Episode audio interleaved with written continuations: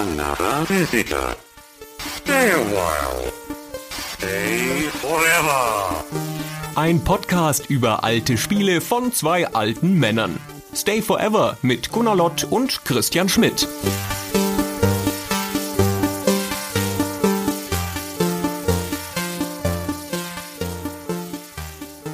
Hallo, liebe Hörer von Stay Forever. Hallo, Gunnar.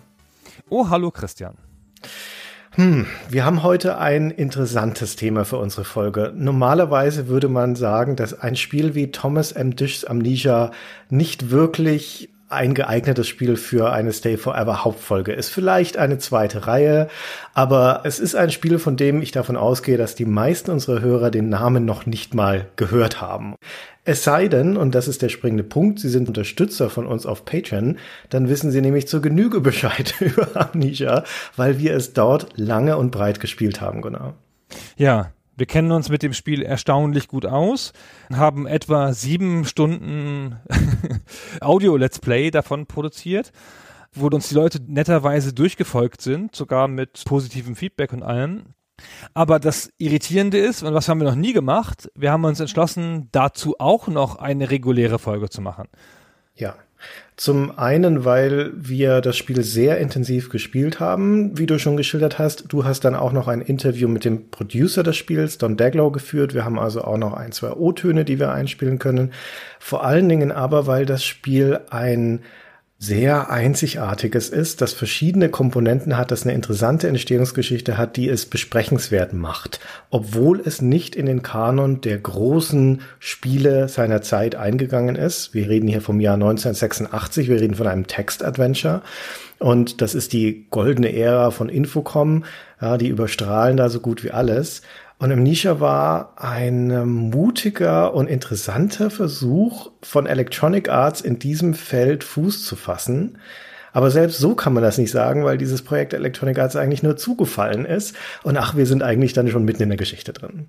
Genau. Also erstmal, um das noch ein bisschen weiter einzuordnen, du hast schon gesagt, 86, große Zeit der Text-Adventure. Das ist Electronic Arts einziges Spiel, das sie jemals gemacht haben ohne Grafik.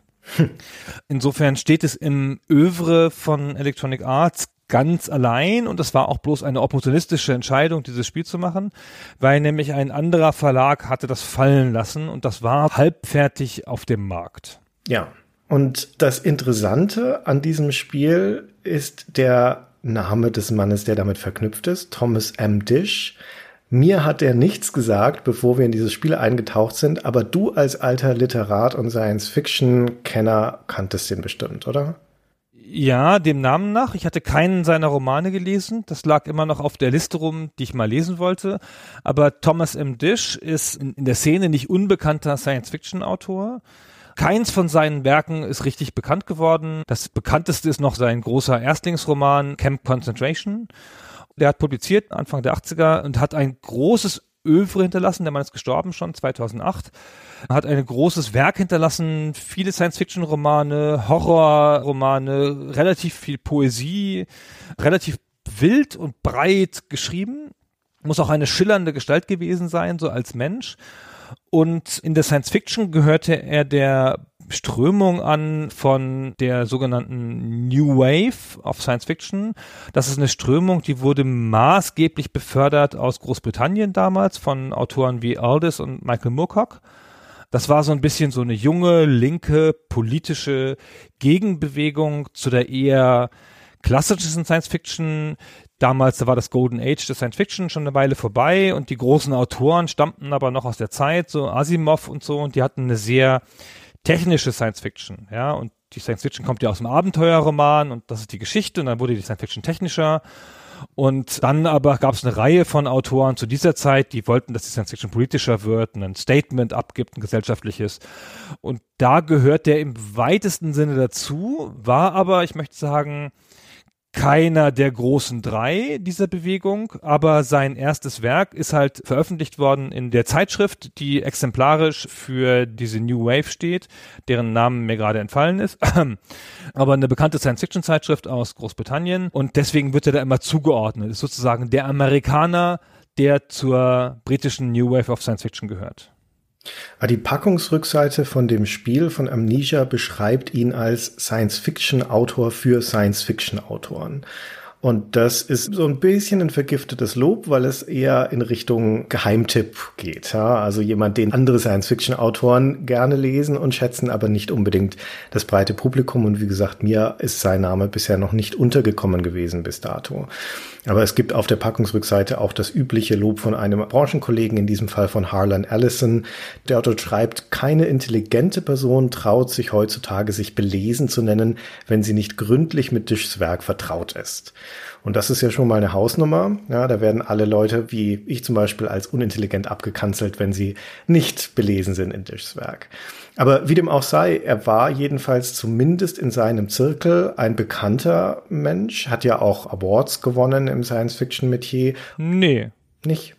Er hat schon Awards gewonnen sicherlich, aber er hat keinen der großen Science-Fiction-Awards gewonnen. In der Science-Fiction-Szene ist man ja nur wer, wenn man einen Hugo, einen Nebula. Ja, aber den hat er doch. Der hat 99 den Hugo gewinnen. 99 erst. Viel, viel, viel später, ja. Als seine aktive Science-Fiction-Phase schon quasi vorbei war. Für seine ganzen ersten Romane, diese experimentellen Science-Fiction-Romane eher, sehr düstere, böse Romane. In dem Roman The Genocides kommen die Marsianer und unterjochen die Erde und behandeln die Menschen so wie Unkraut auf den Feldern. So, was machen denn die Menschen hier? Wir brauchen das Land. Weg, weg, weg, weg. So, ihr seid alle tot. Hm. Solche Romane hat er geschrieben, so düstere, böse Zukunftsvisionen und der Menschheit den Spiegel vorgehalten und die konnte alle nicht mit reüssieren. Das kam erst viel später, dass er Anerkennung in seinem Feld gekriegt hat. Und das war ja dann auch erst sieben, acht, neun Jahre vor seinem Tod, als er diesen Ort bekommen hat. Seine ganze kreative Schaffensphase, ja, bis 60 oder so, hatte da keine Anerkennung in seinem Feld bekommen. Und nach allem, was man hört, hat ihn das sehr gewurmt, also auch als Menschen. Es gab auch Streitereien mit anderen Autoren, die erfolgreicher waren, denen dann gesagt hat, was der, der, die kann doch gar nichts schreiben hier. Ursula K. Le Guin, ja, was ist denn das? Völlig eindimensional und feministisch. Das ist doch nicht richtige Literatur. So, also da war schon ein bisschen schwieriger Mensch, eine polarisierende Figur. Ach, übrigens nochmal ganz kurz ein Satz zu dem Hugo Award, den hat er bekommen ja für ein Sachbuch. Also auch noch nicht für einen seiner Romane, sondern nur für ein Sachbuch über die Science Fiction und sogar ein kritisches Sachbuch über die Science Fiction. Gut, du hast sicher recht, du kennst dich da besser aus als ich. Er gehört auf jeden Fall zu einem exklusiven Zirkel und zwar zu dem Zirkel von etablierten Autoren, die für Computerspiele geschrieben haben. Und er steht da in den 80ern nicht ganz alleine. Da gibt es schon andere prominente Beispiele. Am bekanntesten vermutlich Douglas Adams, der Hitchhiker's Guide to the Galaxy mitgeschrieben hat zumindest, oder Michael Crichton, der seinen Roman Amazon für Tellurium umgesetzt hat und der später dann in den 90ern auch noch ein zweites Spiel gemacht hat, Timeline. Aber dann gibt's auch noch den eben schon erwähnten Harlan Ellison zum Beispiel oder Robert Pinsky oder Orson Scott Card, die alle für Computerspiele geschrieben haben. Und dazu gehört eben auch Thomas Dish. Und vermutlich ist er in dieser Liste sogar, wenn man es eng sieht, einer derjenigen, die es am ernstesten genommen haben, weil das Spiel, über das wir heute reden, fast vollständig aus seiner Feder stammt, was den Text angeht. Und das kann man von den anderen Spielen nicht zwangsläufig sagen, weil da auch häufig noch irgendein Game Designer mit involviert war. Douglas Adams hat natürlich Hitchhiker's Guide to the Galaxy geschrieben, also das Spiel wie das Buch, aber halt auch Bureaucracy, also ein Spiel nicht nach einem Buch, sondern ein Skript nur für ein Spiel. Was ja ein bisschen das Besondere ist dabei. Das ist richtig, ja. Wobei er das Hitchhiker's Guide to the Galaxy hatte mit Steve Maretsky geschrieben und dem Vernehmen nach stammt von dem Maretsky ein großer Teil von den ganzen Ausfüllungen und von Douglas Adams eher so der Hauptstorystrang. Das sind ja beides sehr witzige Leute. Die haben bestimmt großartig kollaboriert. Naja, zurück zu Thomas M. Dish und Amnesia. Amnesia ist wirklich im wahrsten Sinne ein Autorenwerk. Also er hat es nicht alleine gemacht. Es gibt natürlich noch einen Programmierer und einen Producer und solche Leute. Aber Thomas M. Dish hat es auf sich genommen, für dieses Spiel ein 450 Seiten langes Skript zu schreiben. Und das ist ja eine sehr ungewöhnliche Art, an so ein Adventure zu gehen. Ich weiß jetzt auch nicht ganz genau, wie man Text-Adventures damals gebaut hat, aber ich nehme schon an, dass es auch so Raum für Raum war an Teilen und nach Rätseln gesucht wurde. Und der Dish hat von Anfang bis Ende da einfach eine Geschichte runtergeschrieben. Und zwar so, wie man sich heutzutage vorstellen würde, wie man so ein Choose Your Own Adventure Book macht. Also ein paar Stellen gibt es einfach nur Text und an anderen Stellen gibt es hier, wenn der Spieler das macht, kommt diese Antwort und wenn er hier das macht, kommt die Antwort und so. Aber wenn man es liest und man kann es wirklich so quasi runterlesen, ist im Internet zu finden, das Originalskript, dann hat man das Gefühl, es würde als kohärente Geschichte oder als Choose Your Own Adventure Spiel oder vielleicht sogar als Hypertext-Roman, also ein Roman mit Verlinkungen mittendrin, besser funktionieren als als Text-Adventure. Du hattest vorhin schon gesagt, dass der Thomas Disch ein bisschen ein Hans Dampf in allen Gassen war und in seiner Karriere und seinem schriftstellerischen Leben sehr viele unterschiedliche Dinge ausprobiert hat. Und deswegen passt es eigentlich ganz gut, dass er auch in die Interactive Fiction gegangen ist. Das ist ein Vorschlag, der an ihn rangetragen wurde im Jahre 1983. Also drei Jahre bevor das Spiel dann tatsächlich rausgekommen ist, und zwar von seinem damaligen Verlag Harper Row. Er hat das später in einem Interview mal beschrieben, wie das passiert ist dass die zu der Zeit eine Kooperation mit einer Softwarefirma namens Cognetics hatten. Cognetics ist 83 gegründet worden. Die kommen eigentlich aus dem Interaktionsdesign, also Mensch-Maschine-Schnittstellen. Die haben schon in den 80ern Touchscreens für Banken zum Beispiel gemacht und haben aber anfangs hauptsächlich so Edutainment-Software gemacht oder Education-Software. Unter anderem eins ihrer ersten Programme nennt sich Computer SAT. Das ist so eine Training-Software für diesen Zugangstest zu US-Colleges, den SAT. Der wurde über einen Verlag veröffentlicht und so kamen die also in die Verlagsbranche und unter anderem haben sie auch für Harper und Row gearbeitet. Und das ist der Verlag, wo Thomas M. Tisch unter Vertrag war oder über den er veröffentlicht hat. Und nachdem dieser Verlag also diese Softwarefirma an der Hand hatte und Autoren an der Hand hatte und in den 80ern gerade diese Interactive Fiction als irgendwie neues textbasiertes Medium auf einmal auf der Bildfläche erschien, dachte da eine schlaue Gestalt, vielleicht können wir das zusammenbringen. Und so wurde diese Kooperation angebahnt und Thomas Dish bekam den Auftrag, ein Skript für ein Spiel zu schreiben. Und dieser grundlegende Gedanke von Amnesia, also das trägt das Spiel ja schon im Namen, nämlich dass es hier um eine Gedächtnisverlustgeschichte geht, die stammt von ihm. Und offenkundig hatte der keine Berührungspunkte vorher mit Computerspielen. Es gab ja auch damals noch nicht so viel. Und nach allem, wie man das interpretieren müsste, durch den Nebel der Zeit von jetzt aussehend, hat auch niemand so richtig mit ihm gesprochen, wie sowas geht. Naja, er hat in einem Interview, das ich gerade schon meinte, hat er erzählt, dass dieser Glenn Hartley, das war der Mann bei Harper Row, der ihn darauf hingewiesen hat, der hat ihm gezeigt, was Interactive Fiction eigentlich ist. Der, der kannte das vorher nicht und hat ihn mit ein paar Infocom-Spielen und anderen Spielen vertraut gemacht. Und der Tisch nimmt hier in diesem Interview explizit Bezug auf Deadline dieses Krimispiel von Infocom von, ich glaube, auch 83. Und das hat dem Dish offensichtlich gut gefallen. Nicht nur das, es hat ihn sogar inspiriert zu sagen, ach, das ist ja interessant, was hier alles geht in diesem Medium. Hm, vielleicht sollte ich das doch mal ausprobieren. Genau, also er hatte eine Vertrautheit mit dieser Art Spiel und er wusste schon, dass da Interaktion stattfindet und dass man Auswahlmöglichkeiten haben muss und sowas. Was er aber offenkundig nie gesehen hat, ist einen Editor, eine Computersprache, also wie die Infocom-Autoren gearbeitet haben die ja ihr eigenes System dafür hatten. Das gab es halt gar nicht für ihn. Und er hatte auch kein Gefühl dafür, wie viel Text in so ein Spiel passt. Ja, das hatte halt alles nicht. Der hat angefangen, von oben nach unten zu schreiben. Also wie ein Autor schreibt, ja. Wohingegen ja so ein Computerprogrammierer oder so jemand bei Infocom, der hätte ja dann mit Räume, Objekte, Abzweigungen, also in einer ganz anderen, viel granulareren Art sich dem Thema eher vom Game Design her genähert und weniger von der Geschichte, ja. Dish hat einfach die Geschichte runtergeschrieben und an ein paar Stellen Interaktion eingebaut. Ganz so würde ich das nicht sagen. Aber bevor wir da nochmal drauf kommen, noch kurz den Rest der Geschichte, wie das Ganze dann letztendlich bei Electronic Arts gelandet ist.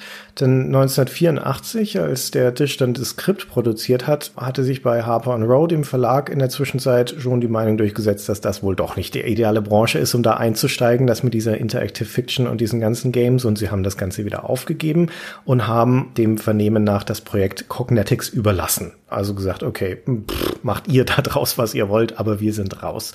Und jetzt gibt es ein bisschen unterschiedliche Geschichten, was dann da passiert ist, aber wir lassen einfach mal den Don Daglow erzählen. Das ist, wie gesagt, der Mensch, der es dann als Producer bei Electronic Arts betreut hat, was dann passiert ist. Hier ist Don Daglow. The game was originally going to be published by CBS Games, I think was the name of the company. CBS is one of the big three American television networks. And in the early 1980s or mid 80s, they thought that they could get into the video game business and that because they were a big television network, they would be able to do this very well. And so one of the games they bought was Amnesia, which was a team project between a company called Cognetics which is uh, in Princeton, New Jersey, where Princeton University is, and Thomas M. Dish, the author. Of course, what happened was CBS discovered that the video game business and the computer game business are much more competitive than they thought, and that a television network didn't necessarily know how to publish games. So before they ever published Amnesia, they dropped all of their projects. And so it became available again. As a producer at EA, I heard about this and I had been reading Dish for years. And so I flew to New Jersey, met with the creators, realized they were brilliant. I already knew Tom Dish was brilliant. Turns out he was easy to work with, I discovered. And so I signed them to the deal. Also er erwähnt hier noch CBS, diesen großen Privatfernsehsender in den USA. Das findet sich nicht in allen Erzählungen von dieser Zeit wieder. Es gibt auch die Variante, dass andere Harper Row Titel bei CBS gelandet sind, aber nicht Amnesia, das sei direkt an Electronic Arts gegangen. Das ist ein bisschen schwierig, das nachzuvollziehen. Wie dem auch sei, am Ende landet es jedenfalls bei Electronic Arts. Genau, und zwar offenkundig als einfach so, okay, wir kaufen da mal ein halbfertiges Spiel, das werden wir schon fertig kriegen, wir sind ja Profis. Electronic Arts war zu dem Zeitpunkt zwei Jahre am Markt, war noch eine vergleichsweise junge Firma, aber Electronic Arts hatte ja zu der Zeit einen stellaren, einen raketenhaften Aufstieg genommen in kurzer Zeit, hatte in diesen zwei Jahren 20 Spiele veröffentlicht oder noch mehr und waren da schon 40 bis 60 Leute. Also war da schon eine richtig eine funktionable Firma, die richtig was reißen konnte. Und das war halt ein reiner Publisher, also war kein Entwicklungsstudio. Die waren darin geübt, mit Entwicklerstudios Spiele fertig zu machen. Die hatten eigene Producer, das ganze Berufsbild des Producers war ja noch jung damals, ja. Hatten klare Vorstellungen davon, was sie wollten. Die haben sich sicherlich zugetraut, das einfach mal fertig zu machen. Und Don Deglow war damals schon, soweit man das sagen kann, in diesem Feld ein erfahrener Mann.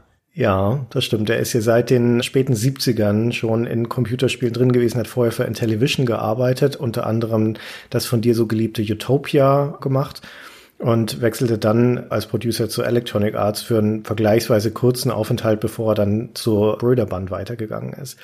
Und dieser erfahrene Producer Don Daglow trifft da aber in einer ziemlich interessanten Konstellation auf ein Projekt, das zu dem Zeitpunkt schon halb fertig ist, wenn man so möchte. Auf jeden Fall schon in der Mache ist. Und zwar in der Mache ist von lauter Leuten, die im Prinzip Gegenpol zu ihm sind, die nämlich absolut keine Erfahrung haben mit diesen ganzen Games-Business. Da ist Cogmanetics, diese Softwarefirma, die noch nie zuvor ein Spiel gemacht hat. Da sitzt ein Programmierer dran namens Kevin Bentley, der noch nie zuvor ein Spiel gemacht hat. Und nicht zuletzt haben wir auch diesen mehr oder weniger bekannten Autoren, Thomas Dish, der auch noch nie ein Spiel gemacht hat. Und das landet jetzt also unter der Fittiche von Don Daglow. Man darf auch echt nicht vergessen, also der Programmierer, der Kevin Bentley, der war 19 damals oder 20, als es fertig war. Ja. der Chef von Cognetics, der Kreitzberg hieß der, das war der Sohn seines Gemüsehändlers, wie damals halt so die Geschichten waren. Ja. Und dann hat er den quasi aus dem Gemüseladen eingestellt, wahrscheinlich gleich nach der Highschool oder so, und der hat dann da angefangen zu programmieren. Und der hatte dann diese absurde Aufgabe, dieses Riesenskript da irgendwie zu verarbeiten. Und man muss sich das ja vorstellen, am Anfang hat das ja ein Buchverlag gemacht, ja also da war der Buchverlag, der kennt das so, okay, wir haben das Skript, jetzt sind wir fast fertig. Ja, also was ist denn jetzt noch? Ja, jetzt machen wir halt ein Buch draus oder halt ein Spiel. Also wir haben hier unsere Leute, die machen Bücher raus und ihr seid die Leute, die ein Spiel rausmachen, das kann ja wohl kein Problem sein. Nächste Woche ist wohl fertig, oder? Und dann hat Cognetics da halt lange dran rumgekaut an diesem Projekt. Man darf auch nicht vergessen, das war ein Schreibmaschinen getipptes Skript. Ja, das war jetzt nicht irgendwo eingegeben oder so. Das musste dann derjenige, der das programmiert, alles abtippen und in den Computer erstmal übersetzen. Ja, das gehört ja auch noch dazu. Ja, und natürlich den ganzen Parser erstmal schreiben, weil du brauchst ja eine Engine für dieses Text-Adventure. Also das muss ja Spracheingabe verstehen, verarbeiten können und das ausgeben können. Und fortgeschrittene Parser wie der von Infocom oder der von Magnetic Scroll später sind einigermaßen komplexe Dinge. Und Cognetics hatte ja nichts. Ja? Also die haben ja vorher noch nie ein Text-Adventure veröffentlicht. Auch das musste im Prinzip von Grund auf neu geschrieben werden. Und dieser Parser, der wird im Intro des Spiels hochtrabend als King Edward's Adventure Language bezeichnet. Und das Handbuch und die Packung sparen auch nicht mit Eigenlob. Die sagen, dass dieser Parser 1500 Wörter verstehe. Im Handbuch sind sogar 1700 und dass es der umfangreichste Parser sei, der je in einem Text-Adventure verwendet wurde. Reichlich absurd, wie selbstbewusst diese Leute da sind mit diesem Parser. Also die Infocom-Parser zu der Zeit hatten 800 Wörter etwa Und ich will nicht bestreiten, dass der vielleicht 1700 versteht, aber eingesetzt im Spiel werden lange, lange, lange nicht so viele. Ich finde den auf den ersten Blick gar nicht so doof, weil der ein paar interessante Sachen macht, die ich so noch nicht gesehen hatte von Parsern zu der Zeit. Aber man hat nicht das Gefühl, der sei strikt überlegen. Das wirkt für mich im Nachhinein wie eine PR-Story ein bisschen. Ja, das Handbuch und die Packung sind ja eher was, was beim Marketing liegt und das ist mit Sicherheit daraus geboren. Was so die Kompetenz dieses Passes angeht, können wir ja nachher nochmal drüber spekulieren. Er ist nur in diesem einen Spiel jemals eingesetzt worden. Also es ist ein bisschen schwer, dieses Potenzial deswegen zu beurteilen, weil es natürlich auch davon abhängt, was da eigentlich angelegt ist im Spiel an Rätseln, an Varianten, an Antworten, die auf bestimmte Eingaben gegeben werden können. Im Handbuch jedenfalls gibt es eine lange Liste von Wörtern, die der Parser verstehen soll, von denen ich zu 100% überzeugt bin, dass zwei Drittel davon im Spiel niemals zum Einsatz kommen. Das heißt, er könnte potenziell mehr, aber das wird in Amnesia zumindest nicht sichtbar und wie gesagt, eine zweite Chance gab es nicht mehr.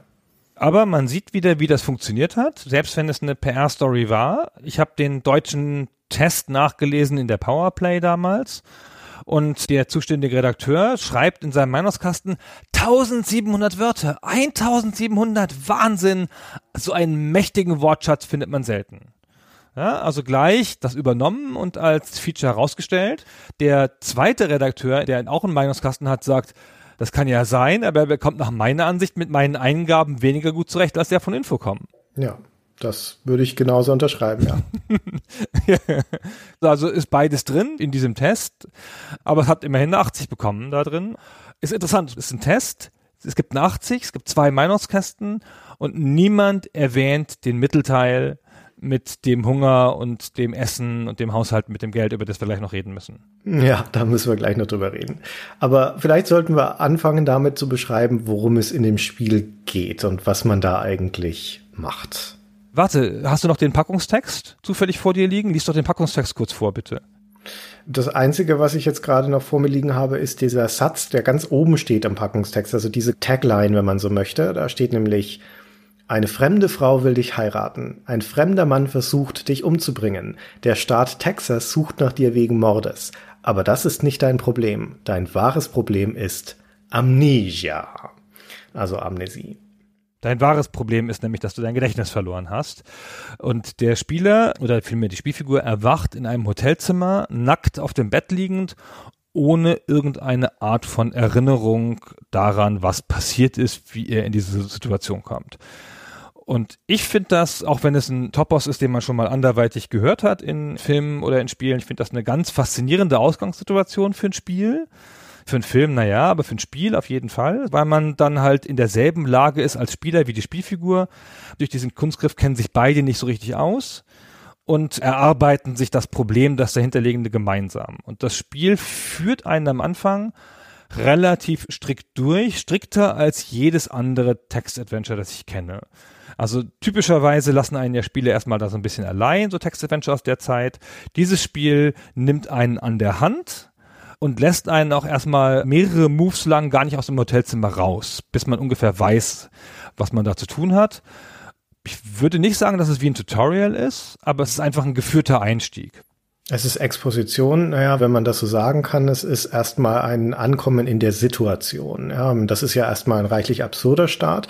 Kein Gedächtnis auch noch nackt in einem fremden Hotelzimmer, keine Ahnung, wo du bist. Und dass du genau wie der Charakter selbst erstmal in den ersten Schritten versuchst herauszufinden, wer bin ich, was gibt's hier, was vielleicht auf meine Identität hinweist, das ist vom Spiel relativ gut durchexistiert, aber es wirft dir dann von vornherein in einem relativ hohen Erzähltempo unerwartete Dinge über den Weg. Es klopft an der Tür. Das Zimmermädchen will rein. Es klingelt das Telefon, der Empfang ist dran und sagt, in 15 Minuten müssen Sie auschecken, ja, und solche Dinge. Und da ist die erzählerische Dichte von Anfang an ziemlich hoch, zumal in diesem sehr kompakten Raum, in dem du da bist, aus dem du ja, wie du schon sagtest, erstmal nicht rauskommst. Das ist nur das Hotelzimmer und das angrenzende Badezimmer. Da ist durchaus einiges los. Da gibt's einen Fernseher, da gibt's einen Computer, der da drin steht, das Telefon, das Bett, das Badezimmer. Dann ist da eine Bibel im Schrank, der Schlüssel liegt rum und so weiter. Jede Menge Gegenstände, die du auch anschauen kannst. Und das ist alles noch relativ detailliert. Du kannst die mitnehmen, du kannst sie angucken, du kannst die Bibel durchblättern. Das Spiel erzählt dir da viel dazu. Es hat diverse Fernseher Fernsehsender, wo es dir irgendwas dazu erzählt. Du kannst sogar noch mal einschlafen oder ohnmächtig werden, dann kriegst du eine Traumsequenz eingespielt. Allein in dieser Anfangssequenz ist schon mächtig was los. Und auf einem durchaus hohen erzählerischen Niveau ja, der Tisch kann schreiben, das zieht sich durch das ganze Spiel, da müssen wir vielleicht später auch nochmal genauer drauf eingehen. Aber allein schon, was mir echt gut gefällt, ist der erste Satz des Spiels, mit dem er beginnt. You wake up feeling wonderful. Und dann geht es weiter mit, but also in some indefinable way strange, slowly as you lie there on the cool bedspread, it dawns on you that you have no idea where you are. Das ist einfach ein schöner Einstieg, um dich gleich sehr kompakt in schönen Worten in deine Situation zu entlassen. Das Spiel ist, finde ich, auf eine ganz erstaunliche Art, die ich selten bei solchen Spielen gesehen habe, empathisch weil es dir eine Situation gibt und dann vorausahnt, wie du reagieren wirst und dir dafür eine Möglichkeit anbietet. Durch diese Tatsache, dass es am Anfang dich so stark führt, kann es das auch ganz gut machen.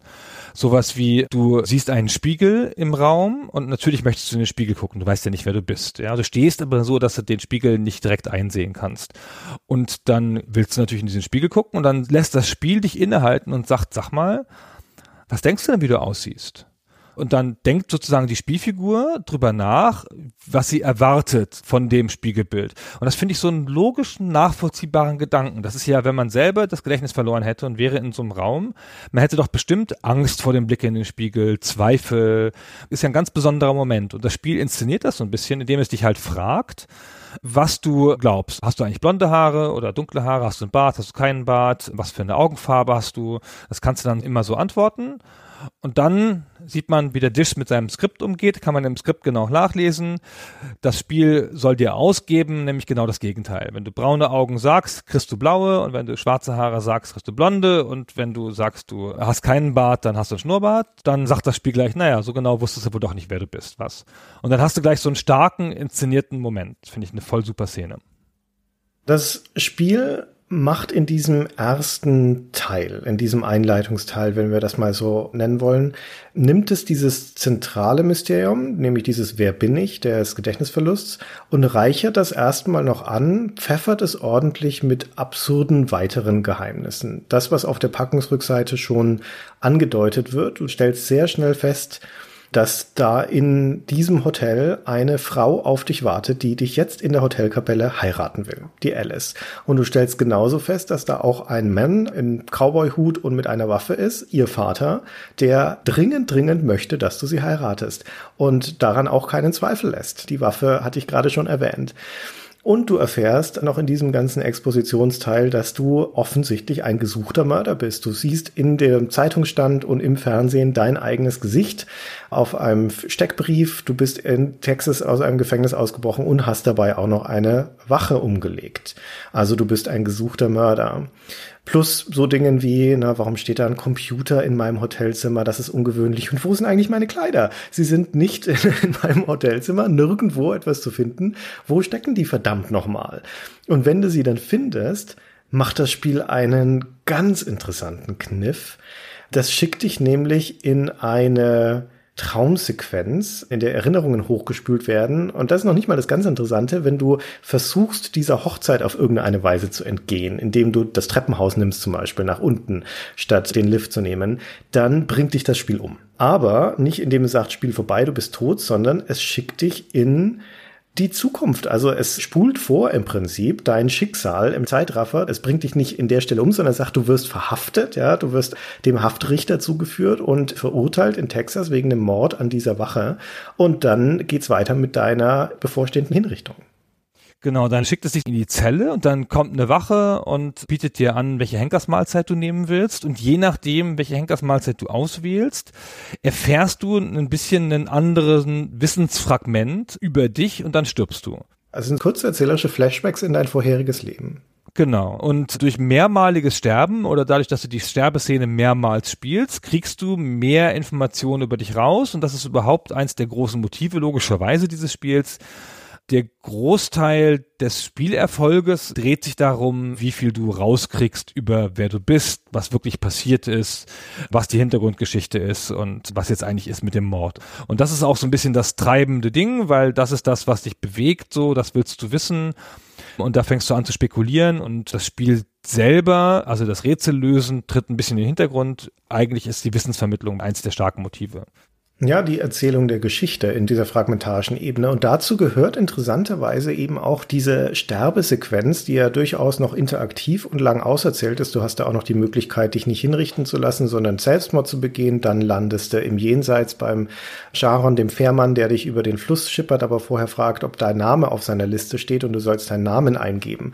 Im Spiel erfährst du im Laufe der Zeit unterschiedliche Namen, Identitäten von dir. Du hast offensichtlich Decknamen benutzt in der Vergangenheit, erfährst andere Namen, die die du nicht so richtig zuordnen kannst. Und die kannst ihm alle sagen, ja, und nichts führt zu was. Und wenn du deinen richtigen Namen rausgefunden hast und ihm die sagst, dann fragt er dich nach deinem mittleren Namen. Und den kannst du nie rausfinden. Das wird auch durch das Skript von Thomas Tisch klar. Es gibt keine Lösung dazu. Das führt dich in eine Endlosschleife sozusagen, die ist nicht endlos, irgendwann landest du dann doch wieder auf dem Desktop, also in DOS, also noch nicht mal das, das Spiel ist vorbei. Und dieser ganze Erzählstrang, der dir Erkenntnis verschafft, der dir Erinnerungsfragmente und damit wesentliches Wissen über deine Vergangenheit verschafft, endet in einer Sackgasse, führt in einen Punkt, wo das Spiel nicht lösbar ist.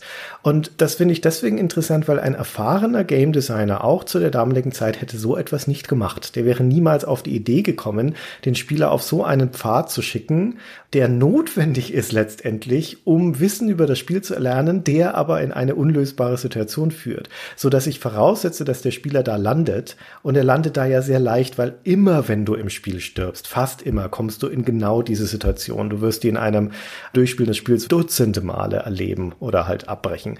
Aber das ist was, was sich eher jemand ausdenkt, der neu in dem Medium ist, der nicht so unbedingt von einem Game Design Standpunkt kommt, sondern von einem erzählerischen Standpunkt und der mit so einer Art kindlichen Neugierde an dieses Medium rangeht und denkt, ach, wäre das nicht cool, wenn wir den Spieler da in die Irre führen. Ja, auch dieser geführte Anfang, den wir ja so ein bisschen gelobt haben, weil er halt das interessant macht und das gut vermittelt, ist auch was, wo ein gestandener Game Designer vielleicht sagen würde, das hat ja ein bisschen wenig Interaktionsmöglichkeiten. Ja, das nimmt dem Spieler ja sehr viel Kontrolle weg und andere Spiele zu der Zeit waren halt einfach nicht so. Und das ist auch kritisiert worden, auch in zeitgenössischen Tests, dass das Spiel einen zu sehr an der Nase am Anfang da durchschleift. Gut, dafür wird es später ja sehr frei. Ja, also wenn du diese einleitende Sequenz im Hotel durchgespielt hast, die darin gipfelt, dass du vor dem Altar stehst mit dieser fremden Frau, mit dieser Alice, die du noch nie gesehen hast, also du hast keine Erinnerung an sie. Es scheint dir, als ob sie dich tatsächlich liebt. Sie ist aber auch irgendwie so ein bisschen zu deutlich daran interessiert, dass jetzt hier schnell diese Ehe über die Bühne geführt wird. Ja, also irgendwas kann da nicht so ganz stimmen. Und auch das wieder ganz interessant. Wenn du hier Ja sagst, dann erreichst du das Happy End des Spiels. Dann zieht ihr beide nach Australien, macht dort eine Farm auf, kriegt viele Kinder und lebt für immer glücklich und zufrieden, nur du erfährst halt nie, was deine Vergangenheit war. Und es ist klar, dass das Happy End nicht das richtige Ende sein kann in diesem Moment. Deswegen musst du an der Stelle Nein sagen. Ich möchte dich nicht heiraten. Ja, und dann haut sie ab und du bist wieder frei und kannst in diesem Moment dieses Sunderland Hotel, in dem wir da sind, verlassen, diesen ersten Akt, wenn man so möchte, hinter dir lassen und dann, ja, dann wird's wirklich abenteuerlich, ne? Ja, dann dreht sich das Spiel komplett um und bist du im Manhattan und zwar in dem Versuch, man kann das nicht anders sagen, Manhattan nachzubilden, im Wesentlichen über das Straßennetz. Du kannst dann wirklich den realen Straßen von Manhattan folgen. Es gibt das reale U-Bahn-Netz, also zu der Zeit. Es gibt auch ein paar Gebäude. Aber Manhattan ist relativ leer. Du hast nicht eine klare Möglichkeit, wo du hingehen kannst. Du musst diese Stadt ein bisschen erforschen. Und es kommen Sachen dazu, die noch nie in einem Text-Adventure vorher gesehen waren. Du musst essen und du musst schlafen und du brauchst Geld, um dir Essen zu kaufen. Also du hast drei Ressourcen, mit denen du agieren musst. Und wenn dir die ausgehen, dann kannst du verhungern. Also es kommt im Endeffekt ein Explorationsteil dazu, nämlich die Erkundung von dieser wirklich, wirklich großen Spielwelt. Das klingt so klein, wenn wir sagen, da ist der südliche Teil von Manhattan abgebildet. Ja, das ist schon ein großer Teil von dieser Insel Manhattan, nicht ganz vollständig, aber das ist riesig. Man hat keine Vorstellung davon, wie groß dieses Spielareal ist, wenn man da nicht drin war und mal versucht hat, von einem Stadtgebiet ins nächste zu kommen. Nicht umsonst ist das ganze U-Bahn-Netz von Manhattan da auch mit drin und aus echt gutem Grund, weil du brauchst das. Also es gibt diese diesen Erkundungsteil und diese Frage, okay, was ist hier wohl alles los in Manhattan? Was gibt's hier für mich zu entdecken? Und es gibt diesen Survival-Aspekt, nämlich, dass du, wie du schon sagtest, sehr, sehr schnell in eine Situation kommst, wo der Hunger nagt und die Müdigkeit auf dir lastet und du aber kein Geld in der Tasche hast. Und dann ist die Frage, was jetzt?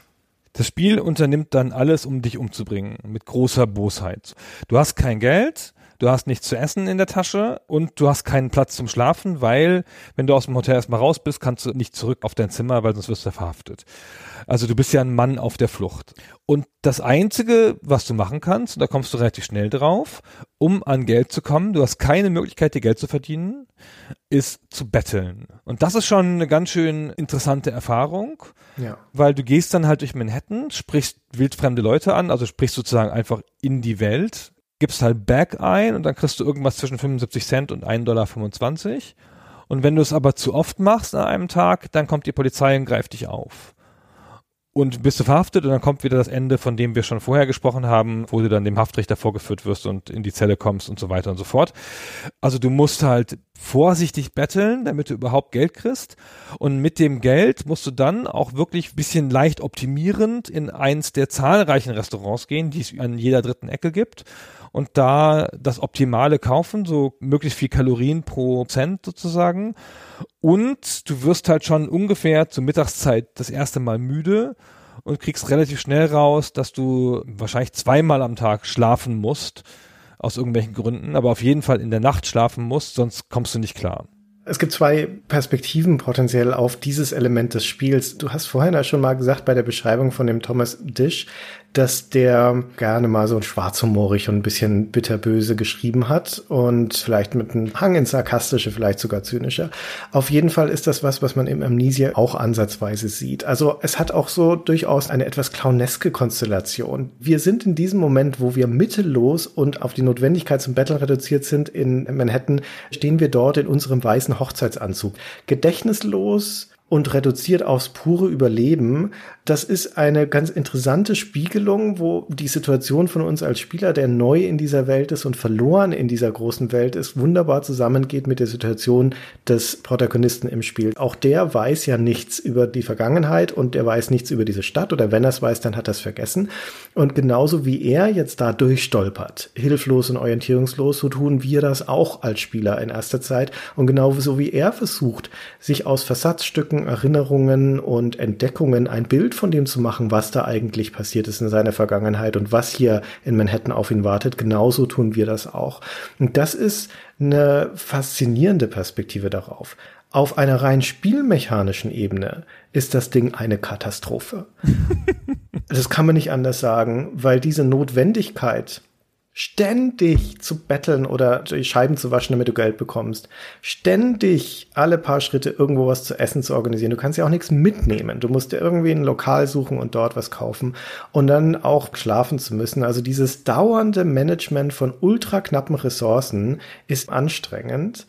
Und es kommt ja noch dazu, dass das Spiel, das endet dann halt immer in diesem Exekutionsstrang. Und das ist ein Booter-Spiel noch auf dem PC. Das heißt, das wird nicht von DOS aus gestartet, sondern der Diskette muss im Laufwerk sein, wenn du deinen PC hochfährst und es bootet dann nicht das Betriebssystem, sondern es bootet das Spiel. Und wenn das Spiel gescheitert ist, dann gibt es keine Möglichkeit des Neustarts, sondern der Computer ist dann weiterhin an, aber es geht nicht zurück ins Betriebssystem oder sonst irgendwas. Du musst ihn ausschalten und du musst ihn neu laden und das Spiel wieder neu booten. Und das hat damals auf einem alten Rechner halt auch eine Weile gedauert. Das heißt, es ist eine richtige Strafe, im Spiel zu sterben. Es gibt auch nicht die Möglichkeit, einen Speicherstand zu laden. Das kann das Spiel zwar, aber es bietet es dir nicht an. Du musst es neu booten und das nervt. Es nervt unglaublich. Ja, total frustrierende Spielerfahrung. Wir haben das ja beide durchgemacht, unabhängig voneinander in unseren Spielsessions. Ich habe Stunden und Stunden damit verbracht, einfach nur von A nach B zu kommen und daran zu scheitern. Ich bin überfallen worden nachts um eins. Wenn du dann noch unterwegs bist, dann wirst du automatisch überfallen und bist gleich tot. Den einzigen Schlafpunkt, den es in der Stadt gibt, so richtig, am Anfang habe ich nicht wiedergefunden. Mir ist das Essen ausgegangen, mir ist das Geld ausgegangen, ganz häufig. Und das ist ganz schwierig und frustrierend und ja auch irgendwie sinnlos im Story-Kontext oder im Adventure-Kontext, weil das ist wie so ein Spiel im Spiel, ja, du kannst auch in der Handlung nicht fortfahren, weil einer der Handlungsstränge, den du relativ früh aufdeckst, der will von dir gleich so eine Menge Geld haben, die du dann ergrinden musst quasi durch Betteln, dass du dafür ewig brauchst. Und das ist schon sehr frustrierend, wo du so um dein Überleben kämpfen musst. Und es setzt ja auch noch mit großer Absicht boshaft Steine in den Weg, indem zum Beispiel in der ersten Nacht, wenn du ein bisschen clever bist, kriegst du raus, ich schlafe einfach im Park. Dann gehst du in den Central Park und schläfst da unterm Baum. So, und dann hast du immerhin die erste Nacht überlebt. Das ist schon mal ganz gut. Wenn du die nächste Nacht dahin gehen willst, dann sagt der Held, nee, das mache ich nicht nochmal. Da brauchst du einen anderen Schlafplatz. Und davon gibt es auf der ganzen verdammten Karte zu dem Zeitpunkt genau einen, den du da finden musst. Und wenn du den halt nicht findest oder knapp dran vorbeiläufst und der ist auch noch in jedem Spiel anders, das ist wahnsinnig frustrierend, bis man den hat. Das gibt noch mehr von den Situationen, wo du das Gefühl hast, jetzt habe ich eine Lösung gefunden oder ich habe überhaupt was rausgefunden und jetzt gehe ich diesem Weg nach und dann springt es dir mit dem nackten Arsch ins Gesicht und sagt, ach Edge Badge, hier ist doch nix. Ja, an einer Stelle kommt ein Fremder auf einen zu und sagt, geh doch mal an diesen und jenen Ort. Und dann fährst du die halbe Karte lang, brauchst deine gesamten Geldressourcen auf, um nach Norden ans Ende der Karte zu fahren, weil du denkst, da ist was. Und dann ist da einfach nix. Und dann kannst du gerade neu laden, weil das reicht nicht, um wieder zurückzukommen. So, peng. Einfach verschwendet, einfach mal so gemacht. An einer Stelle findest du endlich, du läufst ja in diesem Tuxedo rum, in diesem Hochzeitsanzug, wie du schon gesagt hast. An einer Stelle findest du endlich eine Jeans damit du dich endlich vernünftig anziehen kannst, ja, Jeans und Sweater. Und dann geht der Hosenschlitz nicht zu. Und dann reißt die Hose ein und dann wirst du da auf der Straße aufgegriffen, weil du unanständig rumläufst. Und dann siehst du auch, das geht nicht, ja. Ach Mann, hast dich so gefreut, dass du endlich eine vernünftige Hose hast und nix, ey. Das Spiel führt dich wieder und wieder in Situationen der Demütigung. Und offensichtlich ist es dem Tisch, der diese ganzen Vignetten und diese Szenen geschrieben hat, ja ein Anliegen gewesen, dass du diese Erfahrungen durchmachst. Und man kann jetzt darüber spekulieren, inwiefern die der Geschichte dienen und dem Reveal, der dann später ja noch ansteht über unsere Identität oder wie sehr sich da auch eine bestimmte Lebenseinstellung von dem Tisch niederschlägt. Denn wie gesagt, er scheint dem etwas Bösen auch nicht abgeneigt gewesen zu sein. Auf jeden Fall der Gedanke, dass du in Manhattan umhergehst und lauter kleine Sachen dort entdeckst und erlebst, hauptsächlich Beschreibungen, die geht offensichtlich auf ihn zurück. Der Dish hat in seiner Jugend in Manhattan gelebt war wohl Zeit seines Lebens ein Fan von New York City, hat auch dann seinen Lebensabend wieder dort verbracht in der Stadt. Und ihm war es offensichtlich ein Anliegen und diese ursprüngliche zentrale Idee scheint von ihm zu stammen, dass diese Stadt simuliert wird in dem Spiel. Das heißt, dass Manhattan zumindest, dass das als Straßennetz existiert, dass man da als virtueller Terrorist herumlaufen kann und Dinge entdecken. Und er hat in seinem Skript auch sehr akribisch dann sehr, sehr viele von diesen kleinen Schauplätzen, wo du einfach nur kurze beschreibende Texte bekommst, am Times Square, an der New York Public Library, in Teilen des Central Parks, an den ganzen Museen der Stadt, dem MoMA, am Rathaus und so weiter. Da gibt's immer kleine Textchen dazu, die aber nicht spielrelevant sind in dem Sinne, sondern die halt Flavor sind für das New York-Erlebnis. Und dann gibt's aber zusätzlich auch noch diese Passagen, die tendenziell angelegt sind in der spielmechanischen Erfahrung. Dem Spiel liegt ja neben dem Handbuch diverse Sachen in der Packung bei, unter anderem Karten von New York, von Manhattan, das U-Bahn-Netz und das Straßennetz und mein Gott, wie man die braucht.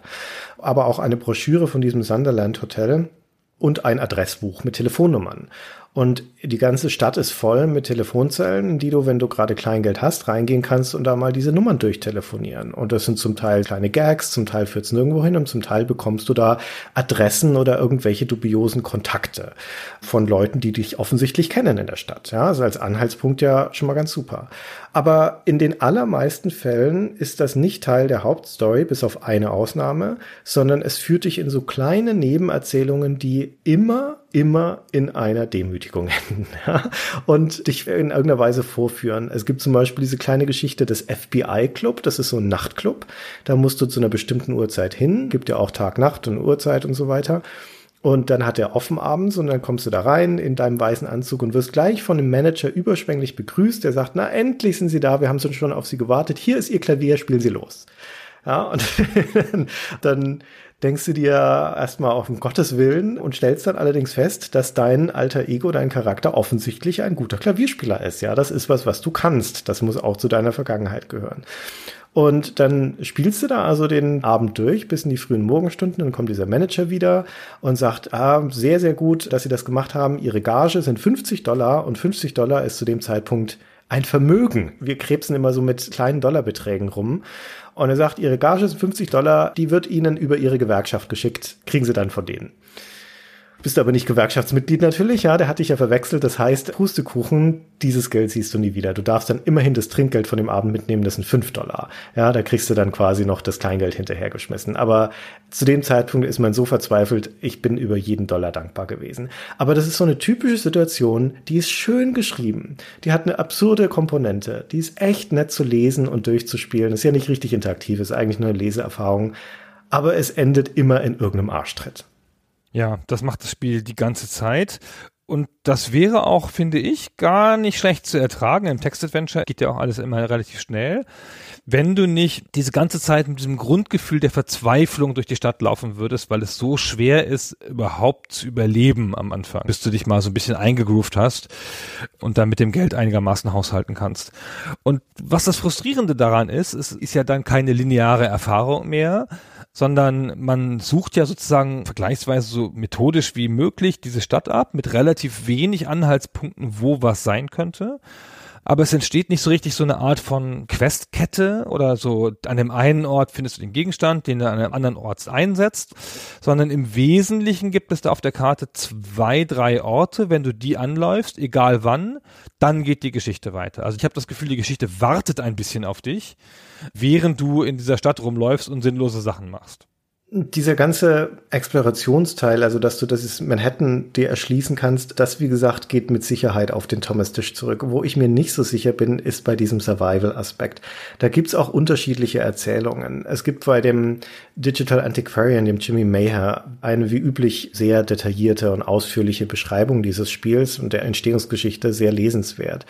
Und der beschreibt die Kooperation zwischen dem Dish und Cognetics unter der Ägide von Don Dagler und Electronic Arts als nur sehr lose. Der Tisch sei 84 im Prinzip, nachdem er das Skript geschrieben hat, im Wesentlichen ausgestiegen aus dem Ding und hätte sich auch im weiteren Verlauf der Entwicklung nicht mehr sonderlich dafür interessiert. Und diese ganzen game-mechanischen Elemente eher auf Electronic Arts Seite reingeworfen wurden, um dann auch irgendwie eher ein Spiel draus zu machen und nicht einfach nur so eine Art interaktiven Roman. Das ist eine Sicht, die offensichtlich stark kommt von dem Kevin Bentley, also dem Programmierer, mit dem der Jimmy Meyer wohl gesprochen hat. Wir haben umgekehrt ja mit dem Don Daglow auf Electronic Arts Seite gesprochen und der erzählt eine andere Geschichte. Der erzählt von dem Thomas Dish als einen erstmal sehr neugierigen, interessierten Charakter an dieser Interactive Fiction, der sich intensiv beteiligt hätte, der diese Vision von diesem erforschbaren Manhattan und von dieser ganzen Welt zusammen mit dem Cognetics Team ausgefeilt hätte und auch während der ganzen Entwicklung immer noch Feedback gegeben hätte. Jetzt ist es ein bisschen schwierig nachzuvollziehen, welche von diesen beiden Geschichten stimmt. Vielleicht gehen sie auch stärker überein, als wir das gerade annehmen.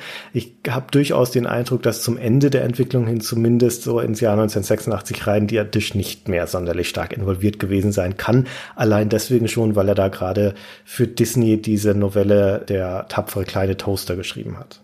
Das ist übrigens sein einer großer Erfolg, richtig? Das ist ein erfolgreiches Kinderbuch oder ein Familienbuch. Und dazu gab es dann halt einen Disney-Film und sogar noch eine Fortsetzung des Disney-Films. Das ist eigentlich das, womit er ironischerweise dieser experimentelle politische Science-Fiction-Autor, womit er dann bekannt geworden ist, ist mit Der kleine Toaster. Jedenfalls ist das, glaube ich, wie man die Geschichte lesen muss. Dish wird ja oft als schwieriger Charakter beschrieben von verschiedenen Leuten. Don Daglow beschreibt ihn als einen sehr angenehmen Menschen, mit dem es eine Freude gewesen wäre zu arbeiten. Vermutlich ist diese Zusammenarbeit am Ende nicht mehr so viel gewesen, wie das jetzt aus Don Daglows Sicht sich so in der Erinnerung darstellt. Ist ja auch ganz klar übrigens natürlich, dass ein Autor, der das Skript schon abgeliefert hat, dann nicht mehr so ganz tief involviert ist in den Feinheiten der Umsetzung.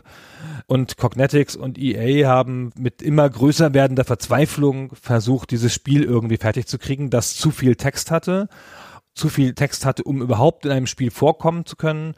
Und das muss Ihnen ja auch aufgefallen sein, im großen Mittelteil nicht besonders gut funktioniert hat.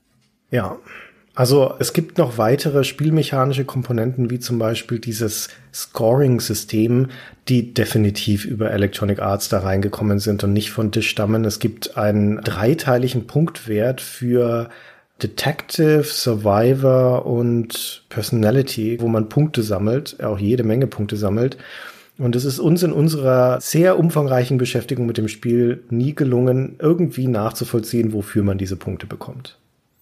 Ja, total kryptisches Scoring-System. Ich habe angenommen, Detective belohnt dich für Rätsellösungen, Survivor belohnt dich für erlebte Spielzeit, ohne zu sterben und Personality belohnt dich für Sachen, die du über dich selbst rausfindest, aber das ist auch echt nur Raten. Und das hat ja keinen Sinn, wenn ein Scoring-System so kryptisch ist, ja, dann funktioniert es ja nicht, weil du kannst ja dann nicht drauf optimieren und dann ist es nur eine Zufallszahl, die du am Ende kriegst, ja. Ich würde auch deswegen sagen, dieser Survival-Aspekt ist etwas im Nachhinein aufgeflanschtes, weil ich das starke Gefühl habe, dass die ursprüngliche Vision von dem Thomas M. Dish als Autor eine Art Missverständnis von dem Konzept des Exploration Game ist. Normalerweise würde man sagen, wenn man so eine vergleichsweise offene große Spielwelt hat, dann erwarte ich als Spieler, dass ich in dieser Spielwelt Dinge entdecke, die mir Fortschritt in meinem Spiel geben als eine Belohnung. Also in einem Rollenspielkontext zum Beispiel irgendwelche Ausrüstung oder Geld oder sonst irgendwas oder zumindest irgendwie Progress in der Main Quest oder sonstige Dinge. Und das, was der Dish aber liefert, auch seinem Skript nach schon liefert, ist narrative Versatzstückchen als Belohnung. Ja, also in seiner Perspektive als Autor dient diese Erkundung von Manhattan dazu, dass du dann halt suffisante kleine Beobachtungen über bestimmte Orte in Manhattan bekommst, wie so eine Art touristisches Element. Und das könnte vielleicht sogar aufgehen, diese Rechnung, wenn du nicht unter dieser krassen Mangel leiden würdest die ganze Zeit. Und das allerletzte, was du tun möchtest auf einer spielmechanischen Ebene, ist irgendwie Zeit totschlagen, um dir Manhattan anzuschauen, weil du dann ständig krepierst. Das konterkariert ja das ursprüngliche Spielprinzip, dieser ganze Survival-Aspekt. Also nach dem, was Don Deckler auch erzählt, dass halt relativ viele dieser, wie viele Orte waren es in Manhattan mit allen Straßenkreuzungen? 4000? Jedenfalls eine enorme Anzahl, dass etwa 20 Prozent dieser Orte eine dedizierte Beschreibung hätten. Und zwar Thomas M. Dishs lakonischer Blick auf seine Stadt. Und das stelle ich mir schon schön vor. Ja. Leider wurde das alles rausgekürzt, weil das Spiel hätte nämlich laut Don Daglow. Das können wir ihn erzählen lassen. Oh ja, lass ihn das erzählen. Tom had written the entire script and the entire script actually anticipated that we could have lots of floppy disks, which I think may have been CBS's original plan. And I was hopeful in this because at the same time, Sierra Online had published a game on six discs. In those days, you paid, I forget how much we paid for each disc, but it wasn't a small amount of money. Just the duplication of each disc cost quite a bit of money we had never shipped more than two discs at Electronic Arts in one of our packages. I was hoping we could get more. In the end, the mathematics of what you had to charge what you had to pay wasn't supported, so we couldn't get more than two discs. So we ended up having to cut two thirds of what Tom had written. And frankly, I think Tom wrote more than six discs worth. Ja, also der trivialste aller Gründe, kein Speicherplatz. Also ist natürlich auch optimistisch anzunehmen gewesen, dass zu dieser Zeit, wo Disketten so teuer waren, dass man da einfach dreimal so viele Disketten nehmen darf, wie sonst üblich. Ja, EA hatte nie mehr als zwei. Aber jedenfalls, sagt Don Daglow, ist es daran gescheitert. So, das Spiel hatte halt diesen ganzen Text und davon sind ja auch große Teile zumindest im Skript nachweisbar. Ich habe jetzt nicht das ganze Skript alle 400 Seiten genau durchgelesen, aber beim Scannen findet man schon relativ viele Stellen, die man so nicht gesehen hat. Und man hätte also in dem Spiel einfach flanieren können. Und das wäre bestimmt auch nett gewesen, ja. Das wäre bestimmt lustig gewesen und interessant und clever, auch wenn es dann nicht so direkt rätselrelevant gewesen wäre. Aber wie gesagt, mit dem krassen Mangel geht das nicht. Und ich habe hinterher ein bisschen gedacht, oder musste man diese ganzen Stellen streichen? Dann ist einem aufgefallen, dass das Spiel so keinen Sinn gibt mehr als Explorationsspiel und dann hat man halt dieses Hungersystem eingeführt, damit der Spieler sich nicht total langweilt.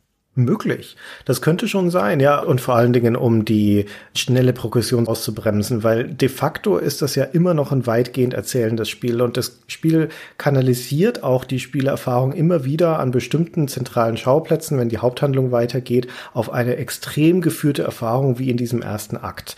Wir kommen zum Beispiel dann über eine der Telefonnummer in unserem Adressbuch an eine Adresse, wo uns offensichtlich eine Frau wiedererkennt. Und diese ganze Passage, wo dann sich eine Unterhaltung entspinnt und diese Situation ausbeschrieben wird, wo wir in dieser Wohnung von dieser Frau sind, ist pseudo-interaktiv. Also das Spiel unterbricht immer mal wieder die Erzählung, um dir eine Eingabe zu erlauben und in den allermeisten Fällen ignoriert es das, was du da eingibst und macht einfach mit dem Text weiter. Super frustrierende Erfahrung, weil es dir Interaktivität vorgaukelt, wo keine da ist. Und da geht's dem Dish aber ganz offensichtlich nur ums Erzählen.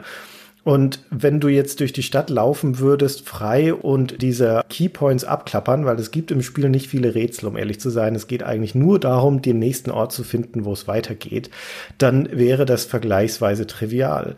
Und dieser Survival-Aspekt, der deine Bewegungsfreiheit stark eingrenzt, der macht daraus eine Herausforderung. Das ja, eine frustrierende Herausforderung, aber immerhin, er bremst dich wirklich aus. Also man kann das Spiel, wenn man weiß, was man tut, in 10 bis 15 Minuten Speedrun, würde ich denken. Lässig sogar. Und selbst wenn man sich frei in Manhattan bewegen könnte, selbst mit der Tatsache, dass das Manhattan riesig ist, würde man relativ schnell alles finden, glaube ich. Und man hätte relativ schnell die paar Orte, dann wäre es auch nur ein paar Stunden Spielzeit. Wir hingegen, ich habe es nicht ganz genau aufgeschrieben, aber ich habe über 16 Stunden gespielt, glaube ich mindestens, ja. Und davon waren aber halt zwölf bis 14 mit Weinen und Zähne klappern und Haare ausreißen und sterben und immer wieder sterben im Survival-Teil. Für den Spieler ist dieses Amnesia eine komische Erfahrung, weil auf der einen Seite ich fange erstmal mit dem Seltsamen an. Denn die Erwartungshaltung, mit der ich auch an Text-Adventures rangehe, selbst in dem Wissen, dass wir hier von der relativen Frühzeit von solchen Computerspielen reden und wir noch nicht mit den Maßstäben rangehen können, die wir heute erwarten würden von Spielen.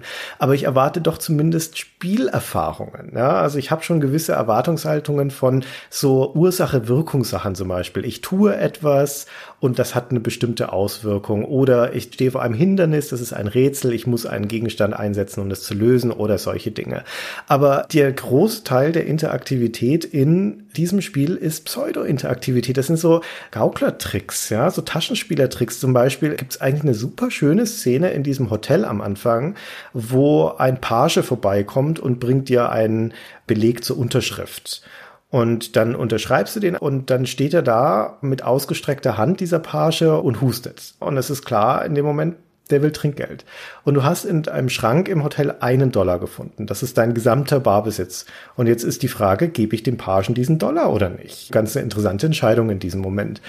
Ich habe ihm den nicht gegeben. Warum sollte ich Gegenstände weggeben, die ich vielleicht später noch brauchen kann? Ja, dann trollt er sich wieder unzufrieden. Und dann kommst du später nach der ganzen Hochzeitsgeschichte, kommst du in die Lobby des Hotels. Ja, wenn du da jetzt dann rausgehst, dann fängt dieser Teil in Manhattan an. Und in dieser Lobby ist dieser Page auch wieder. Und der erkennt dich und winkt dich zu sich rüber, sitzt gerade vom Fernseher und deutet da drauf und sagt, hey, der Typ, der da gerade gesucht wird, dieser Mörder aus Texas, der sieht mir sehr verdächtig nach Ihnen aus. Aber das muss die Polizei nicht erfahren. Ne? Nur vorher haben sie mir kein Trinkgeld gegeben. Ich habe aber gesehen, dass sie vorhin bei dieser Hochzeit einen Diamantring bekommen haben. Den hätte ich gern und dann presst dir diese kleine Schweinebacke in diesem Moment diesen Diamantring ab. Und wenn du ihn nicht hergibst, dann ruft er die Polizei. Und ich fand das eine coole Situation, Ursache Wirkung. Na, wenn du ihm den Dollar gibst, dann drückt er an der Stelle ein Auge zu, ja, weil dann ist er dein Freund. Und ich habe dann aber natürlich gedacht, das ist ein Rätsel. Ich muss den Ring rausnehmen aus der Ringbox und gebe ihm die leer und vielleicht fällt er drauf rein. Oder ich vermeide die Situation irgendwie, indem ich den umgehe, wie auch immer und hatte dann große Hoffnungen und Erwartungen, dass das Spiel mich in ähnlich interessante Entscheidungen führt.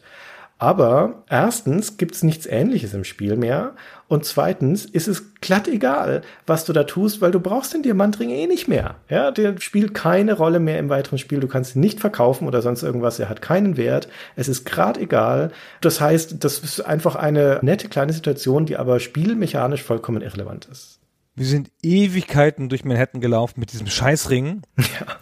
Und haben versucht, den bei Tiffany's zu verkaufen und irgendwas. Ja, ich meine, ich bin total arm, ich muss betteln, aber ich habe einen Diamantring in der Tasche. Ja, und der ist ein Tiffany's Ring. Das steht auf der Packung und es gibt Tiffany's in Manhattan natürlich. Das ist sogar nur zwei Straßen weiter von unserem Hotel. Und das existiert als Schauplatz aber es existiert nur als touristischer Punkt. Das Spiel gibt dir eine Beschreibung davon, von diesem Tiffany's, aber du kannst nicht reingehen, du kannst nicht irgendwie den Ring da anbieten oder sonst irgendwas. Es gibt ein krasses Missverständnis von dem, was ein Spieler tun wollen würde in diesem Moment, was er erwarten würde, nämlich ich habe einen Ring mit einem Hinweis Tiffany's, es gibt einen Schauplatz Tiffany's, da muss ein Zusammenhang herrschen, aber den gibt es nicht, weil für das Spiel und für Thomas im Tisch ist das nur ein Sightseeing-Spot und sonst nichts. Es ist ganz interessant, dass es da in diesen Situationen so unempathisch ist, wo es doch, wie ich schon am Anfang ein bisschen erzählt habe, an vielen anderen Stellen so gut schafft, sich in den Spieler zu versetzen und die Spielerhandlungen vorauszuahnen. Ja, hinterher ist es dann dem Autor doch egal und dann macht er, was er will. Naja, ist schon eine interessante Erfahrung und du hast es schon so ein bisschen erzählt, aber es ist an vielen Stellen ganz großartig geschrieben mit starken Worten, hat auch mehr Text als das durchschnittliche Textadventure. Es gibt nicht so viele diese typischen knappen Beschreibungen, die man oft hat, mit großer Metaphorik versucht es, den bestimmten Blick auf die Welt zu verschaffen. Es gibt sogar eine ganz interessante Sexszene, die ohne Schlüpfrigkeiten auskommt und trotzdem irgendwie metaphorisch ist, wo es dann halt um explodierende Raketen geht und solche Sachen. Ja, aber es ist halt echt ganz lustig. Und an vielen Stellen freut man sich über den Text. Der Tisch hat eine schöne Art und Weise, Bilder für Situationen zu finden. Es gibt zum Beispiel diese eine Szene, wo man durch ein Fenster in einen Raum steigt und dann beschreibt das Spiel, du betrittst einen Raum, der angefüllt ist mit wunderbar funkelnden, explodierenden Sternen als Metapher dafür, dass du gerade einen Schlag auf den Kopf bekommen hast. Oder häufig sind das gerade die Szenen, in denen du stirbst, in denen das Spiel eine interessante Art und Weise findet, um dir das mitzuteilen. In diesem heruntergekommenen Gebäude, in dem man die Nacht verbringt, gibt es zum Beispiel noch ein anderes Zimmer, in dem die Tür abgeschlossen ist. Und wenn man die aber aufbricht, dann ist da eine Gruppe von Drogenjunkies, die da gerade sitzt. Und da platze da rein die Situation und dann reift in dir diese Erkenntnis, dass du da vielleicht nicht sein solltest. Und das Spiel sagt dann, einer der jungen Männer hält eine Pistole in den Händen. Du fühlst ein starkes Bedürfnis, die jungen Leute zu beschwichtigen, aber dein Mund ist voller Blut. Wow. Ja, und das fand ich einen sehr schönen erzählerischen Twist, weil der hat dich gerade erschossen. Und da gibt es noch mehr solche Szenen, wo die Prosa von dem Thomas Dish wirklich originell ist. Und das hat mir sehr, sehr gut gefallen. Ja, ist auch mutig, weil er halt ohne jeden Blick auf Konvention oder auf irgendwelche Regeln des Textadventures eingeht, sondern er versucht das halt so zu erfinden aus seiner Autorensicht, wie das halt sein könnte in so einem Spiel. Und das gelingt ihm halt auch oft. Es bleibt halt nur die Interaktion auf der Strecke. Ja, genau. Jetzt haben wir ja viel darüber erzählt, wie frustrierend dieser ganze Survival-Aspekt ist und wie überflüssig im Großen dann doch dieser Explorationspart, weil dadurch, dass so viel rausgeschnitten werden musste, es sind weite, weite Teile der Stadt leer. Und wenn du nur der Haupthandlung folgst, das sind vielleicht vier, fünf, lass es sechs Schauplätze sein, in die man da kommt, das deckt letztendlich nicht mal ein Drittel des Stadtgebiets ab und der ganze Rest ist irrelevant. Das klingt jetzt alles nicht so doll und das ist auch kein super geglücktes Spiel, aber als wir das gespielt haben bei Stay Forever spielt auf Patreon und hinterher dann das Feedback von unseren Hörern bekommen haben, war das fast durchweg begeistert. Also die Leute hielten das für eines der besten Stay Forever Spiels, das wir bisher gemacht haben, hingen an den Lippen im Prinzip, ja, fieberten mit uns mit. Und das lag vielleicht zum einen ein bisschen natürlich an dieser leicht sadistischen Freude, uns die ganze Zeit da sterben zu hören. Aber ich glaube, am Wesentlichen liegt es darin, dass das Spiel eine doch zentrale, echt gute Stärke hat.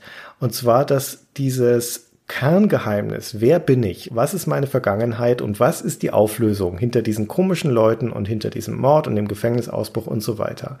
Dass es das erstens sehr geschickt fragmentarisch erzählt, dir immer wieder Schnipsel einzusprenkeln, die dir neue Erkenntnisse verschaffen über dich und deine Vergangenheit, Personen, die dich kennen, Namen, unter denen du schon mal firmiert hast, Erinnerungen an Situationen und so weiter. Und dass es vor allen Dingen am Ende dies Ganze aber zusammenfügt zu einer kohärenten und nachvollziehbaren Erklärung. Bei aller Absurdität, die Auflösung ergibt erstaunlich viel Sinn. Ja, genau. Das ist echt vernünftig zu Ende geführt. Es ist ein relativ, ich sagen, ein befriedigendes Ende, aber doch ein relativ logisches Ende, in dem auch wirklich eigentlich alle Fäden aufgenommen werden. Aber es hat dir zwischendurch, finde ich, auch oft genug so viel falsche Sachen hingeworfen, dass es dich ein bisschen in die Irre geführt hat und du Gelegenheit hattest, Spekulationen anzustellen, die sich nicht als richtig herausstellen. Und das ist aber auch ein Spaß in sich auf eine Art.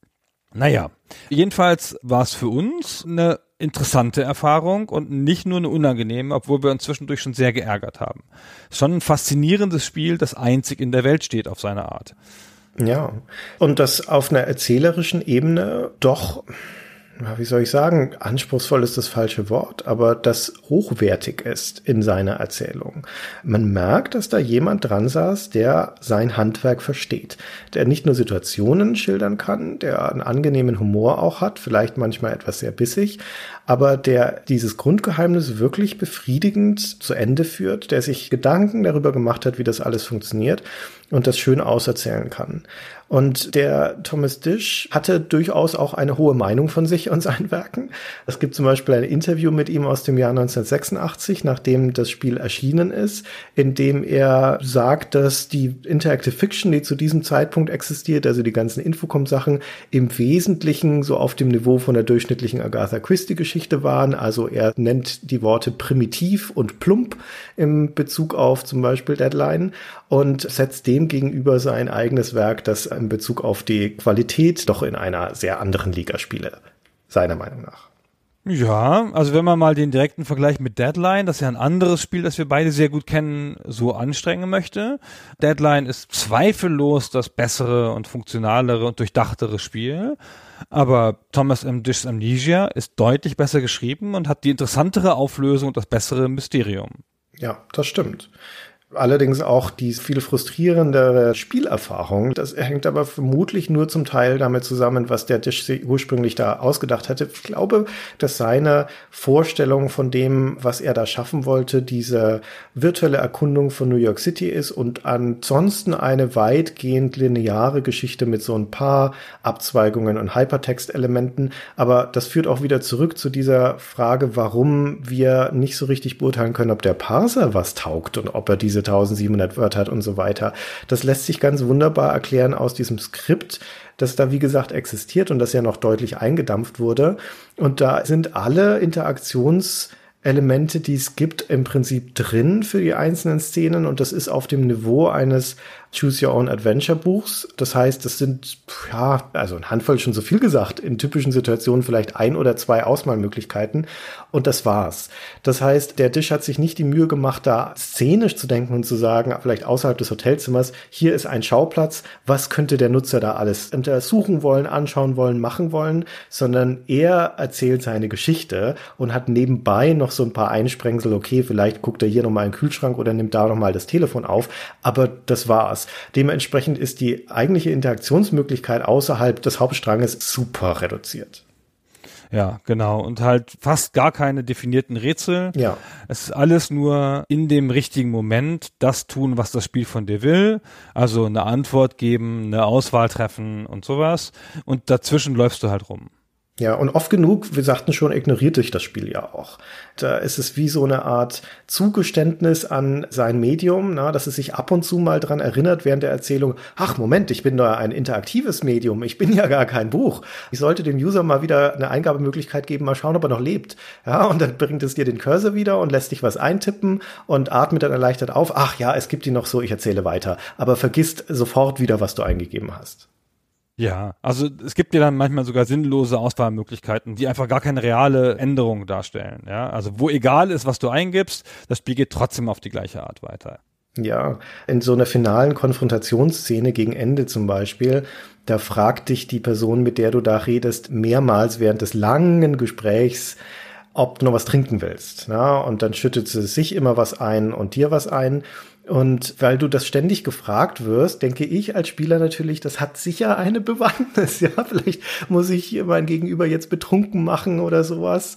Aber eine Pustekuchen, es ist grad egal. Nichts in solchen erzählenden Szenen hat irgendeine Bewandtnis. Das Spiel will einfach nur erzählen und alles andere schert es sich nicht. Wir hatten auch festgestellt, dass das Spiel als einsetzbares Parserwort das Wort forgive hat was ja total selten ist in Spielen. Möglicherweise ist das einzige Text-Adventure, in dem du Forgive einsetzen kannst, also vergeben. Und dann kommst du an eine Szene wirklich ganz am Ende des Spiels schon, wo jemand in deinen Armen stirbt und dann sagt, vergib mir. Ja. Und welches Wort kann man da nicht anwenden? Die eine Chance, es gibt sogar eine Situation, wie zufällig ist das, ja, dass sie es schaffen, eine Situation herzustellen und dann, nee, dafür kannst du das Wort nicht brauchen. Also Fazit als Spiel mau und echt schwierig, aber als interaktive Erzählung ziemlich einzigartig und clever gebaut. Ja, das muss man sagen. Also in unserem Gespräch mit Don Daglow kam raus, dass er sich quasi eine Neuauflage wünschen würde, diesmal mit allem Text, der drin hätte gewesen sein sollen, so, aber ich glaube, selbst aus historischen Gründen ist das gar nicht besonders anzustreben. Was ich aber wirklich gern gehabt hätte, wäre einfach ein Hypertext-Roman daraus, ja, einfach eine Auswahlmöglichkeiten-Sache, ohne diesen Versuch noch daraus einen Adventure zu machen. Hm.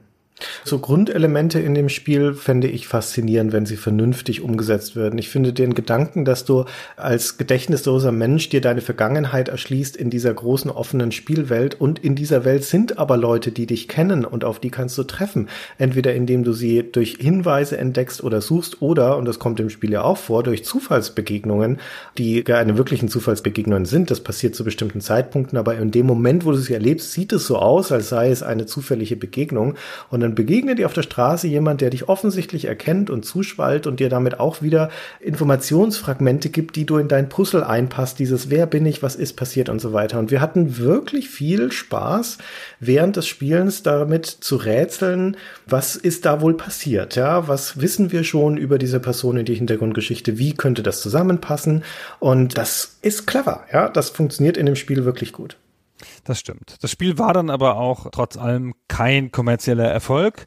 Wie überraschend, ja. Es passt auch nicht ins Portfolio von EA, muss man sagen. Das hat sicherlich auch dazu ein bisschen beigetragen, trotz der großflächigen Versprechungen auf der Packung.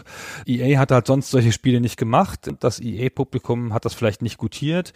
Es war aber auch einfach deutlich schlechter als die Spiele zu der Zeit und es wurde auch nicht so gut besprochen in den Zeitschriften damals, die ja die Hauptquelle waren. In Deutschland erstaunlicherweise gut. Die beiden Tests, die man noch nachlesen kann im Internet, ist halt der von der Powerplay mit 80 Prozent und die ASM hat 10 von 12 Punkten gegeben. Also ich kann mir echt gut vorstellen, dass es für Electronic Arts letztendlich so ein stiefmütterliches Projekt war. Damals war die Bestrebung von Electronic Arts mit Sicherheit das Portfolio zu füllen. Du hast ja schon beschrieben, wie viele Titel die Firma da schon rausgebracht hatte. Und 86 haben sie auch so absurde Dinge rausgebracht wie Make Your Own Murder Party zum Beispiel, was so ein Programm ist, mit dem du diese Mordspielchen für deine Abendveranstaltung selber gestalten kannst und solche Dinge.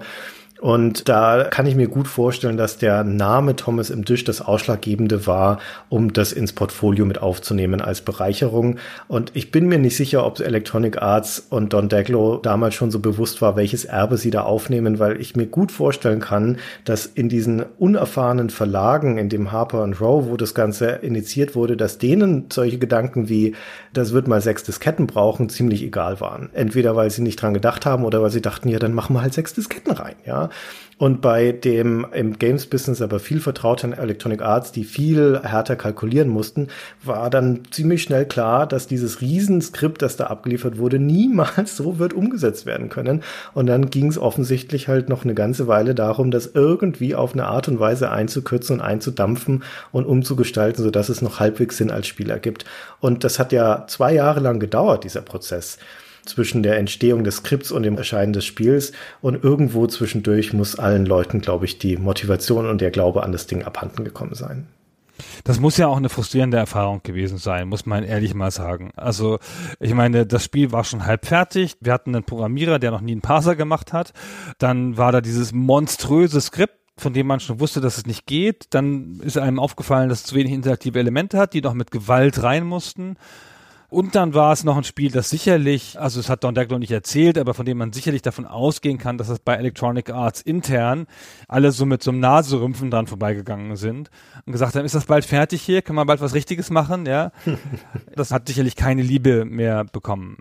Naja, Trotzdem ist ja was halbwegs Ansehnliches dabei rausgekommen. Nichts Erfolgreiches, nichts Wegweisendes, aber ein wirklich interessantes Kuriosum der Computerspielegeschichte. Und nicht zuletzt deswegen haben wir es hier nun auch besprochen heute.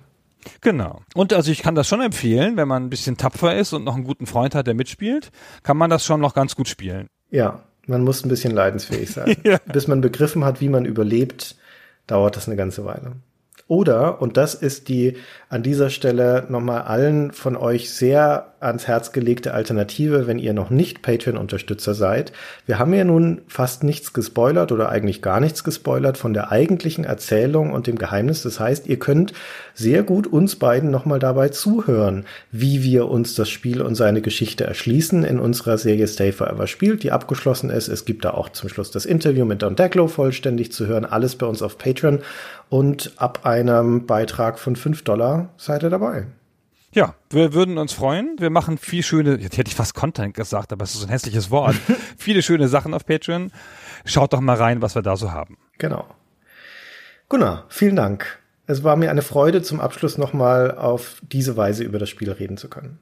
Ja, ich finde, man merkt auch, es hat uns so beschäftigt dass wir das nochmal auf eine andere Art aufgearbeitet haben wollten. Ja. In den Patreon-Folgen war ja die pure Spielerfahrung im Vordergrund und am Ende halt das Interview. Aber so die ganze Erzählungsgeschichte und solche Sachen, das haben wir nicht nacherzählt. Das haben wir jetzt erst hier gemacht und das war uns noch wirklich mal ein Anliegen, das zu tun. Richtig. Dann vielen Dank für das Gespräch, vielen Dank euch fürs Zuhören und bis zum nächsten Mal. Bis dann. Tschüss. Ciao.